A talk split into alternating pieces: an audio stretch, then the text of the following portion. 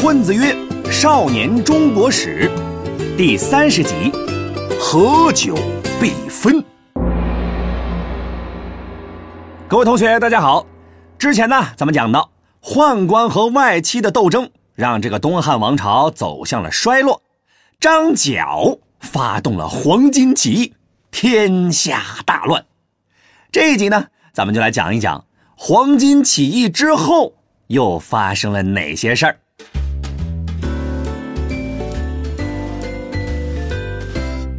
话说黄巾起义一爆发，朝廷立马就慌了神了，想要出兵镇压，但是啊，却发现因为之前成天内斗，整的自己是元气大伤，根本没有办法反抗。于是呢，朝廷只好给地方政府单位下通知了：啊，你们自己啊，招人镇压起义吧。呃，我呢，不管了，不管了。班主任不管我们了，那自己想干啥就干啥吧。借着这个机会啊，各个地方都是疯狂的招兵买马，二三为组，自由反击，与各地的黄巾军呐 PK。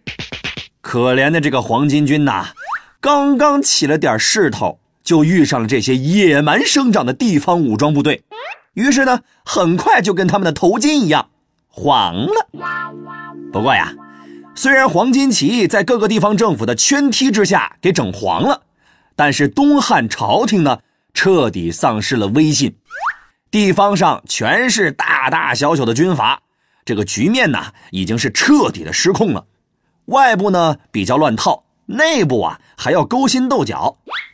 朝廷这边呢，汉灵帝去世之后啊，汉少帝接班继位，他的舅舅何进当上了大将军。而朝廷里边呢，还有一帮宦官也掌握着大权，他们呢一共是十好几个人，职位呢都是中常侍，也就是皇帝的顾问，所以这帮人呢又被称为是十常侍。何进呐就惦记着把这些宦官都给干掉，但是呢，这帮宦官是根深蒂固，而且跟自己的妹妹啊，也就是何进的太后的关系还挺好，哎。这就让何进非常难办了。就在何进发愁的时候，他有个同事站了出来。这个同事啊，叫做袁绍。袁绍祖上几代呢，都是高级公务员，在朝廷当中啊有点地位。他给何进出了一个主意，他说：“哎呀，老何呀，你要是觉得这个朝廷的人靠不住啊，我去帮你找个外地人过来，有啥事儿让他来办。”何进一听，嗯，靠谱，这件事儿就交给你去办吧。于是啊，袁绍就从西北边疆叫来一个人，这是谁呢？这个人名叫董卓，他呀是西北军的老大，镇压过黄巾起义，战斗力那是没得说呀。把他找来当外援壮胆，那是最合适了。董卓接到了命令。就率领着西北军朝着京城进发了，结果人还没到，事情提前泄露了。宦官们把何进忽悠进宫，直接把他给砍死了。袁绍得知何进被杀的消息之后，这个心一横，哎呀，谁也不等了，带着小弟们就闯进了皇宫，见到宦官就杀。分不清谁是宦官的话，就把没长胡子的全部杀掉。嗯这些个宦官们呢，本来以为杀了何进就没事了，哪知道碰上个袁绍这么个混不吝呢？现在长胡子也来不及了，结果全都被袁绍给杀光了。而这个时候，董卓吹着小风，哼着小曲儿，不早不晚，正好赶到。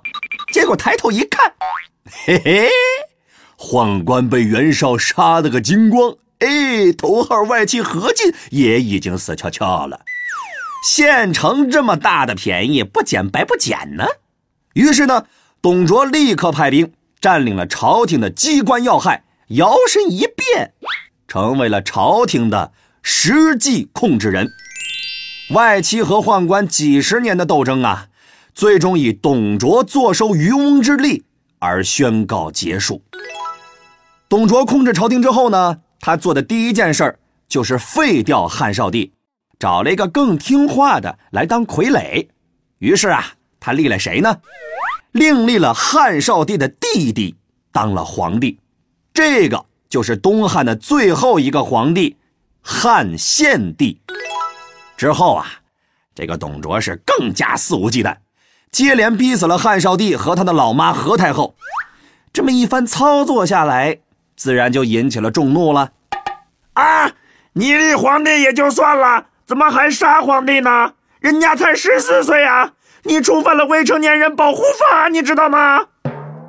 不仅朝廷啊对他不满意，地方上的诸侯对他也有很大的意见。于是呢，他们组成了一个搞董联盟，要搞死董卓，还推举袁绍当了盟主。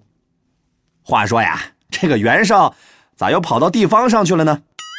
原来呀，自从董卓专权。袁绍就看着情况不太对，赶紧脚底抹油，离开了中央，在地方上发展壮大自己的实力。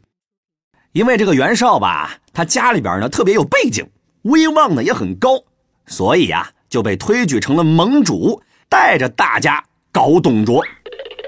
但是呢，袁绍这个人不太适合当大领导，干啥事都有拖延症，而且这个联盟里边的人呢。本来就各自都有自己的小算盘，谁都不愿意多出力。还没等打倒董卓呢，内部就先撕起来了。最后啊，搞懂变成了搞不懂，得了，散了吧。而从那之后的董卓干的事情啊，就更加变态。他就觉得吧，洛阳这个首都不安全，于是他就擅自决定要把首都搬到长安。当时啊，很多人都反对这事儿，一个大臣呢还跟他讲道理：“哎呀，你这样无缘无故的迁都，容易让百姓恐慌啊！就好像做好的汤，如果沸出来，蚂蚁肯定会聚过来，那时候天下就大乱啦。”这就是“糜沸以聚”的典故。然而啊，任性的董卓根本没有把这些劝告当回事儿。在所有人反对的情况下，他迁都了。临走之前呢，还在洛阳放了一把火，不仅烧毁了宫殿，还杀害百姓，抢夺财物，没干一件好事儿啊！所以呢，大家呀都恨透了董卓，想尽一切办法要将他除掉。但是呢，董卓这个人呐，他周围的小弟实在是太多了，还有一个叫吕布的贴身保安队长。那个时候啊，有吕布在他身边，谁都不敢靠近董卓。所以呢，想要刺杀董卓，基本上就等于送人头。就在大家一筹莫展的时候，一个叫王允的大臣想出了一个办法，用离间计。原来啊，董卓身边看似密不透风，其实暗藏危机。他的保安队长吕布。以前是丁原的手下，后来被董卓收买，便杀掉了丁原，认董卓当干爹。但是董卓这个人呢，坏事啊干的太多了，心里边呢也有鬼，老是觉得别人要害他，连吕布都不敢相信。有一次呀，就对这个吕布发脾气，还朝他扔兵器，差点没把这个吕布给扎死。这就让吕布感到很受伤。我拿你当亲爹。你居然拿我当后娘养的！这件事儿就传到了王允的耳朵里。哎，他觉得这是个机会，于是就去见吕布，跟他说：“嗯，董卓呀，根本就没把你当回事儿，我们打算除掉他，你要不要加入啊？”这时候啊，吕布还有点犹豫。好歹我们还有父子之情，这不太好吧？王允说了：“哎呀，大哥，你姓吕，他姓董，你们算什么父子啊？再说了，他现在已经是众叛亲离，你难道还想认贼作父吗？”吕布一想，哎，是这么回事哈，于是呢就答应了王允。在董卓进宫见皇上的路上，吕布带着人围住了董卓，亲手把他杀死。这个祸害朝政、祸害百姓的大坏蛋，终于得到了应有的报应。但是啊，董卓虽然领了便当，但是天下并没有重归太平，在地方上大大小小的诸侯眼看着朝廷气数已尽，便纷纷打起了自己的小算盘，没事就干仗，扩张自己的地盘。于是啊，国家在统一了一百多年之后，又重新陷入了分裂的状态。而朝廷方面呢，董卓的两个部下呀，看到老大玩完了，便带着军队攻入了长安，杀死了王允，让东汉政权呢又一次受到了严重威胁。面对这样的局面，又一个人站了出来，这就是我们下一集要讲的内容了。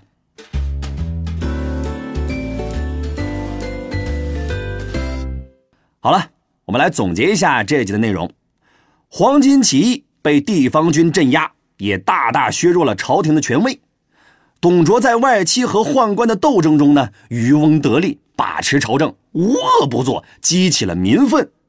王允呢，就用离间计让吕布杀死了董卓，但天下呀，又一次陷入了混乱。好了，这一集呢，咱们就讲到这儿。如果大家还没有听够啊，没关系。我们还制作了生动有趣的漫画图文，帮助大家总结和理解本节课的内容，就在下方的全文阅读里。不管是课前预习还是课后复习都有帮助，推荐大家看一看。好了，咱们下一期再见。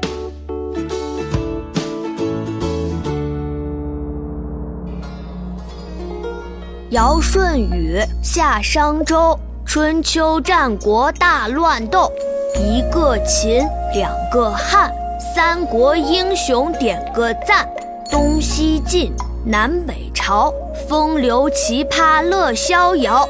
隋姓杨，唐姓李，宋辽金夏在一起。元明清，帝王丸，皇上丢了金饭碗。混子哥，每周见，中华上下五千年。